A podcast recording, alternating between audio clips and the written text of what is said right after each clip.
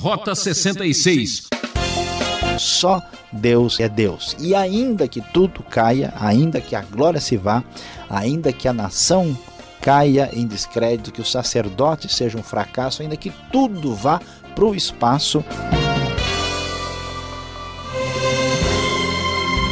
No ar, mais um programa Rota 66. O nosso estudo no primeiro livro de Samuel com Luiz Saião está pegando fogo. Se prepare porque você vai conhecer hoje a surpresa das sete quedas. Como dizem lá no interior, coisa ruim nunca vem sozinha. E como desgraça pouca é besteira, veja a lista de tragédias que ocorreu nos capítulos 4 e 5 do primeiro livro de Samuel. Eu sou Beltrão e peço a sua atenção para essas considerações. Agora com você, o professor Saião. Rota 66, prosseguindo no nosso estudo do primeiro livro de Samuel. Sim, você está acompanhando conosco aqui o estudo dos primeiros dias anteriores à monarquia de Israel, já no período do último juiz, sim, de Samuel. E hoje nós vamos falar sobre um tema interessante quando estudamos os capítulos 4 e 5. Atenção! Segure-se, você não deve tirar fotos. A questão aqui não é turismo, mas você vai ouvir sobre a surpresa das sete quedas. Sim, a surpresa das sete quedas, e desta vez você não está em Foz do Iguaçu, nem está diante de um rio muito bonito, mas sim da história antiga de Israel nos dias anteriores ao início da monarquia. O que vamos encontrar no texto sagrado é o seguinte: conforme lemos na nova versão internacional, o texto nos fala nessa época os israelitas saíram à guerra contra os filisteus. Eles acamparam em Ebenezer e os filisteus em Afé, que os filisteus dispuseram suas forças em linha para enfrentar Israel. E intensificando-se o combate, Israel foi derrotado pelos filisteus que mataram cerca de 4 mil deles no campo de batalha. Quando os soldados voltaram ao acampamento e as autoridades de Israel perguntaram por que o Senhor deixou que os filisteus nos derrotassem, e acrescentaram: Vamos a Siló buscar a arca da aliança do Senhor para que ele vá conosco e nos salve das mãos de nossos inimigos. Então mandaram trazer de Siló a arca da aliança do Senhor dos Exércitos, que tem o seu trono entre os querubins. E os dois filhos de Eli, Ofni e Finéias, acompanharam a arca da aliança de Deus. Quando a arca da aliança do Senhor entrou no acampamento, todos os israelitas gritaram tão alto que o chão estremeceu. Os filisteus, ouvindo os gritos, perguntaram o que significam todos esses gritos no acampamento dos, dos hebreus. Quando souberam que a arca do Senhor viera para o acampamento, os filisteus ficaram com medo e disseram: Deuses chegaram ao acampamento. Ai de nós, nunca nos aconteceu uma coisa dessas. Ai de nós, quem nos livrará das mãos desses deuses poderosos? São os deuses que feriram os egípcios com toda espécie de pragas no deserto. Sejam fortes, filisteus, sejam fortes, ou vocês se tornarão escravos dos hebreus, assim como eles foram escravos de vocês. Sejam homens e lutem. Então os filisteus lutaram e Israel foi derrotado, cada homem fugiu para sua tenda. O massacre foi muito grande, Israel perdeu 30 mil homens de infantaria. A arca de Deus foi tomada e os dois filhos de Ofni e os dois filhos de Eli, é, Ofni e Finéias, morreram. O que vamos encontrar nesse texto são as sete quedas, como você já ouviu. Israel entra num momento terrível, foi para isso que Samuel foi chamado, ele iniciou o seu ministério, foi convocado por Deus e vai ser muito importante nesse momento difícil. Os filisteus eram um povo forte, militarmente superior a Israel, e agora que Israel está afastado de Deus, nós vamos ver aqui uma queda após a outra. Como nós podemos ver, o santuário de Siló está caído, não é mais o que era antes. Ali no centro, o mais importante que havia no santuário era a arca. A arca é tomada pelos filisteus, pelos filisteus existe a queda de Siló, a queda da arca. Os filhos de Eli também tem a sua queda e outras quedas vão acontecer no decorrer desses capítulos. O texto prossegue na nova versão internacional da Bíblia e nos conta que um benjamita correu da linha de batalha até Siló com as roupas rasgadas e terra na cabeça. Quando ele chegou, ele estava sentado em sua cadeira ao lado da entrada, estava preocupado, pois em seu coração temia pela arca de Deus. O homem entrou na cidade, contou o que havia acontecido e a cidade começou a gritar. Eli ouviu os gritos e perguntou o que significa esse tumulto. O homem correu para contar tudo a Eli. Eli tinha 98 anos de idade e seus olhos estavam imóveis, ele já não conseguia enxergar. O homem lhe disse: Acabei de chegar da linha de batalha, fugi de lá hoje mesmo. Ele perguntou: O que aconteceu, meu filho? O mensageiro respondeu: Israel fugiu dos filisteus e houve uma grande matança entre os soldados. Também os seus dois filhos, Ofni e Finéas, estão mortos e a arca de Deus foi tomada. Quando ele mencionou a arca de Deus, Eli caiu da cadeira para trás ao lado do portão, quebrou o pescoço e morreu, pois era velho e pesado. Ele liderou Israel durante 40 anos de idade. Sua nora, a mulher de Finé, estava grávida e perto de dar à luz. Quando ouviu a notícia de que a arca de Deus havia sido tomada e que seu sogro e seu marido estavam mortos, entrou em trabalho de parto e deu à luz, mas não resistiu às dores do parto. Enquanto morria, as mulheres que a ajudavam disseram: Não se desespere. Você teve um menino, mas ela não respondeu nem deu atenção. Ela deu ao menino o nome de Icabode e disse: A glória se foi de Israel, porque a arca foi tomada e por causa da morte do sogro e do marido. E ainda acrescentou: a glória se foi de Israel, pois a arca de Deus foi tomada. Coisa muito triste, o povo de Deus está no momento terrível de sua história. É queda de todo quanto é lado, é um sinal de fragilidade. Siló está caído, a arca se foi e caiu na mão dos filisteus. Os filhos de Eli caíram mortos, o sacerdote Eli caiu também, Israel caiu também, a sua glória só aqui já são cinco quedas terríveis que marcam um período de sofrimento e de caos espiritual e religioso em Israel. Mas o que acontece? Qual é a grande questão? Qual é a grande dúvida que pode pairar aqui? Por que, que os filisteus queriam tomar a arca e dominar?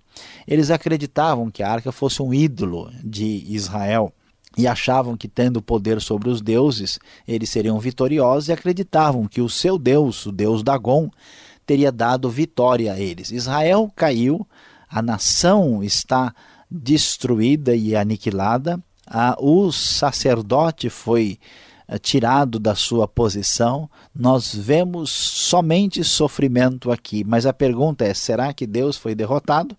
Por isso, o capítulo 5 vai prosseguir e diz que depois que os filisteus tomaram a arca de Deus, eles a levaram de Ebenezer para Asdod. Asdod é uma cidade filisteia.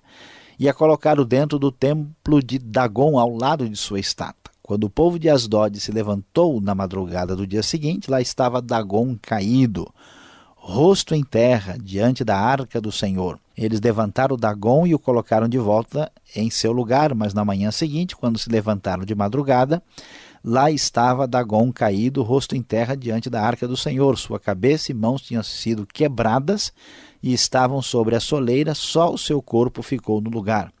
Por isso, até hoje, os sacerdotes de Dagon e todos os que entram no seu templo em Asdod não pisam na soleira.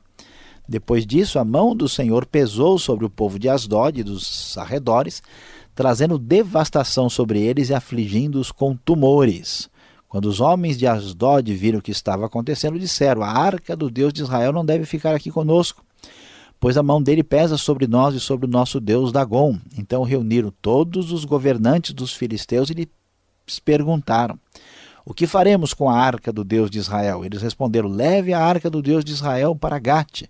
Então levaram a arca do Deus de Israel. Mas quando a arca chegou à mão do Senhor, castigou aquela cidade, lhe trouxe grande pânico, ele afligiu o povo da cidade, jovens e velhos, com uma epidemia de tumores. Então enviaram a arca de Deus para Ecrom. Quando a arca de Deus estava entrando na cidade de Ecrom, o povo começou a gritar. Eles trouxeram a arca do Deus de Israel para cá, a fim de matar a nós e a nosso povo. Então reuniram todos os governantes dos filisteus e disseram: Levem embora a arca do Deus de Israel, que ela volte ao seu lugar, caso contrário, ela matará a nós e a nosso povo. Pois havia pânico mortal em toda a cidade, a mão de Deus pesava muito sobre ela. Aqueles que não morreram foram afligidos com tumores e o clamor da cidade subiu até o céu. Como nós podemos ver, agora com a arca em poder dos filisteus, nós vamos ver mais duas quedas impressionantes. A primeira, extraordinária, é a queda do deus Dagon, o deus mais importante, o chefe do panteão filisteu que cai diante da arca e do poder de Deus. Israel perdeu a batalha? Sim, Israel perdeu. Israel caiu? Sim, Israel caiu. Mas não se deve pensar que Deus perdeu e que Deus caiu diante dos filisteus. O povo, pelo seu pecado, pela sua desobediência, está sendo derrotado, mas não é o caso do Deus de Israel. Dagon caiu e os filisteus caíram doentes com tumores diante da realidade do poder da arca de Deus. Portanto, esses dois capítulos de fato nos trazem a realidade da surpresa das sete quedas. Caiu Siló, pois está vazio, não tem mais líder, a arca não está lá. Caiu a arca, sim, caiu no poder dos filisteus. Caíram os filhos de Eli, os maus e perversos homens que desrespeitavam a Deus. Caiu o sacerdote Eli, caiu morto. Caiu Israel, sim, caiu Israel, a nação que caiu no domínio dos filisteus e a sua glória se foi. Caiu Deus Dagon. Caíram doentes os filisteus, sete quedas nesses dois capítulos que mostram a fragilidade, a fraqueza do ser humano com o seu pecado e com a sua limitação e com a sua necessidade de disciplina da parte de Deus. No entanto, diante de tantas quedas, diante do momento tão difícil, quando a glória se vai do seu povo, Deus permanece em pé, Deus permanece o Senhor e Senhor da história que conduzirá o seu propósito em triunfo de maneira magistral. Diante das sete quedas, Deus permanece firme em pé, sustentando a história e a redenção através da história com o seu povo.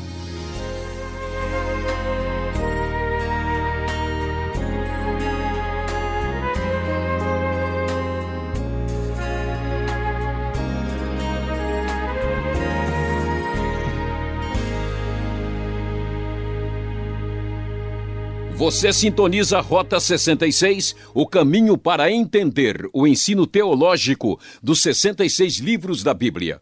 Hoje, o estudo especial, primeiro livro de Samuel, capítulos 4 e 5, com o tema A Surpresa das Sete Quedas. Rota 66 tem produção e apresentação de Luiz Saião. Redação Alberto Veríssimo e na locução Beltrão. Esta é uma realização transmundial e marque lá nosso endereço. Caixa Postal 18.113, CEP 04626-970 São Paulo, capital. E-mail rota66 arroba transmundial.com.br. Alguém tem uma pergunta?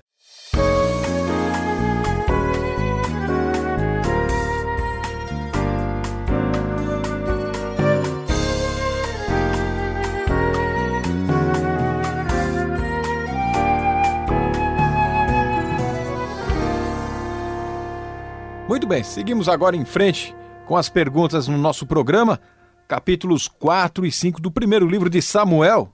A surpresa das sete quedas e professor Luiz Saião, não tenho aqui sete perguntas, mas eu começo com uma que sempre vem à mente das pessoas. Mas de novo os filisteus? Por que eles aparecem tanto aqui no Antigo Testamento? Quem eram os filisteus, professor? Pastor Alberto, os filisteus realmente eram um povo muito difícil de ser enfrentado. Os filisteus, eles tinham uma origem mais distante, eram povos que vieram pelo mar e ocuparam a região sul ali da terra de Canaã, principalmente essas cidades mencionadas aí, Gate, Ecrom, Asdod, eram cinco cidades e eles eram militarmente superiores, né? eles já dominavam a tecnologia do ferro e eles então começaram a trazer grandes problemas para Israel porque começaram a expandir-se na direção do centro do território indo para o norte, né? E era um povo difícil demais de ser vencido na guerra. E aí Israel começa a enfrentar uma grande dificuldade né, contra os filisteus, porque eles são, vamos dizer assim, adversários especiais que sempre vão ser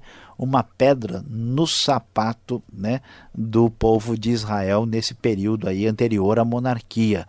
E nós vamos ver os filisteus muito presentes nos livros históricos, né, trazendo sempre dificuldades para uh, o povo de Israel por causa disso.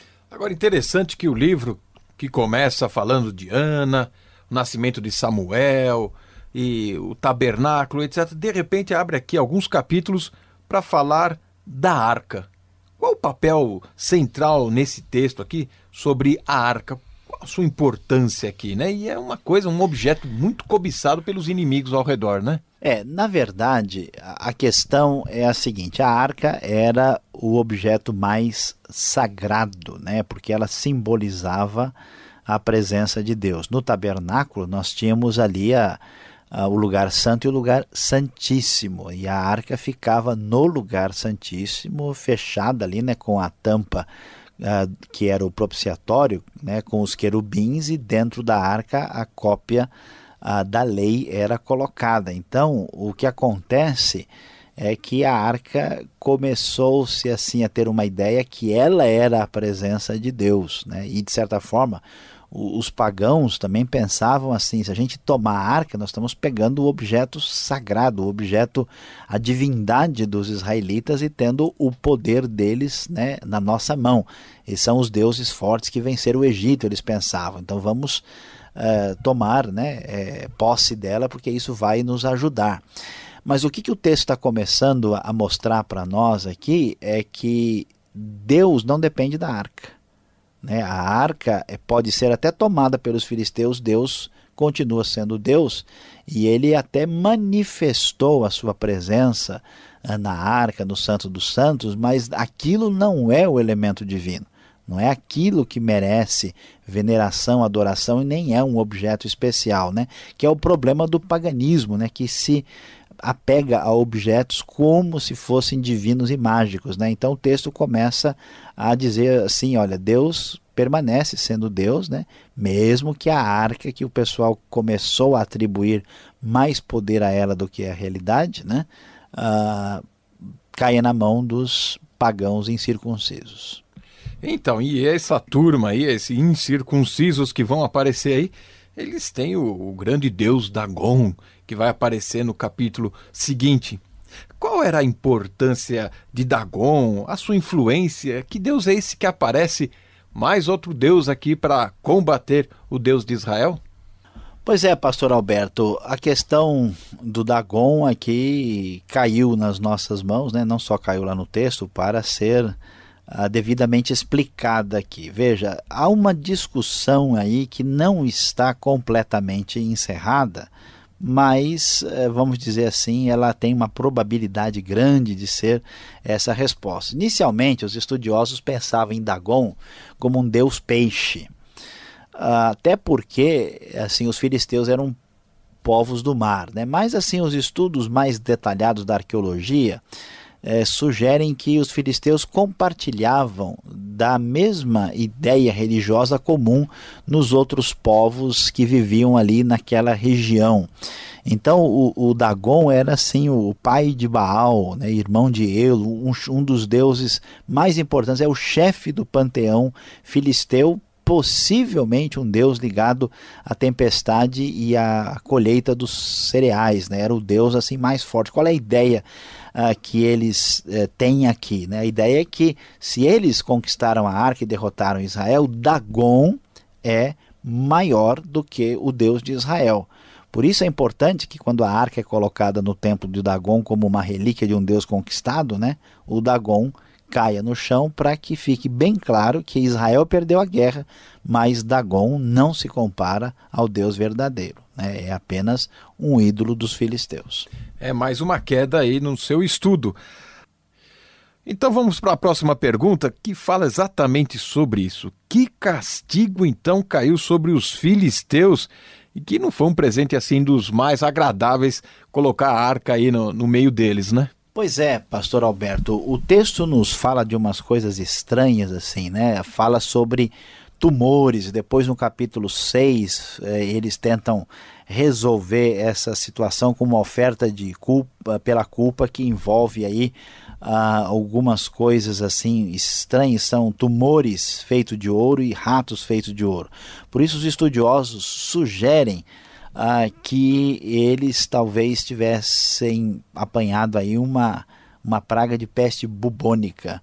Né, entre eles que trouxe toda essa devastação, essa epidemia de tumores e que né, foi o, o castigo de Deus sobre ah, o povo filisteu. Isso foi o que aconteceu. Tá certo, eu não queria estar lá para ver isso de perto. Terminando aqui a nossa observação, o final do capítulo 4 fala de, de um menino que nasceu e acabou, dá até um trocadilho em português. E acabou, foi-se a glória. Como assim foi-se a glória de Israel? É, pastor Alberto, a grande verdade é que o texto aqui falando da queda, né, mostra o povo de Israel sendo dominado por uma nação estrangeira, esse povo que havia sido libertado por Deus, foi conduzido para a terra, conquistou toda a terra, agora tem aí né, é, a arca na mão dos filisteus, a glória desse povo começa a ruir, mostrando aí o resultado do seu afastamento, né, dos seus problemas espirituais para com Deus. Então o Icabô ou Icabode, né, ele é, tem o seu nascimento mostrando aí essa fragilidade como uh, Israel entra numa crise profunda no período final dos juízes, que vai ser assim um motivo para que eles venham a buscar uma solução na monarquia. Ok, Sayão, obrigado pela explicação. Você ainda, espero que esteja de pé. Ainda vamos fechar esse estudo e nós temos uma palavra com você. Fique ligado.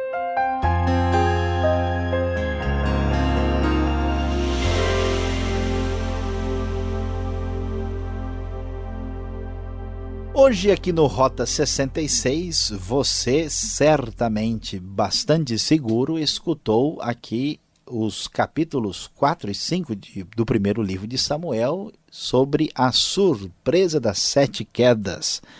E o que nós aprendemos dessa história que nos fala da queda dos filhos de Eli, do sacerdote Eli, de Israel, da arca, de Siló, de Dagon, dos filisteus eu espero que você ainda esteja bem seguro aí depois de tanta coisa caindo ao seu lado. Qual é a grande lição que permanece de pé para a nossa compreensão e nossa aí lição espiritual de hoje? A grande verdade que surge nesse texto é muito simples, é Deus é Deus.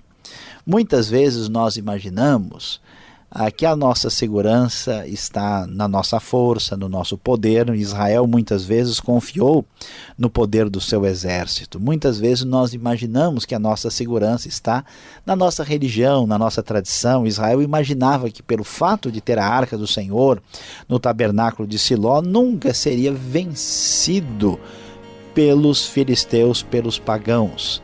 Mas a grande verdade é que tudo aquilo que parecia ser a segurança não era segurança, porque só Deus é Deus. E ainda que tudo caia, ainda que a glória se vá, ainda que a nação caia em descrédito, que o sacerdote seja um fracasso, ainda que tudo vá para o espaço, a grande verdade permanece. Somente Deus é Deus e ponto final.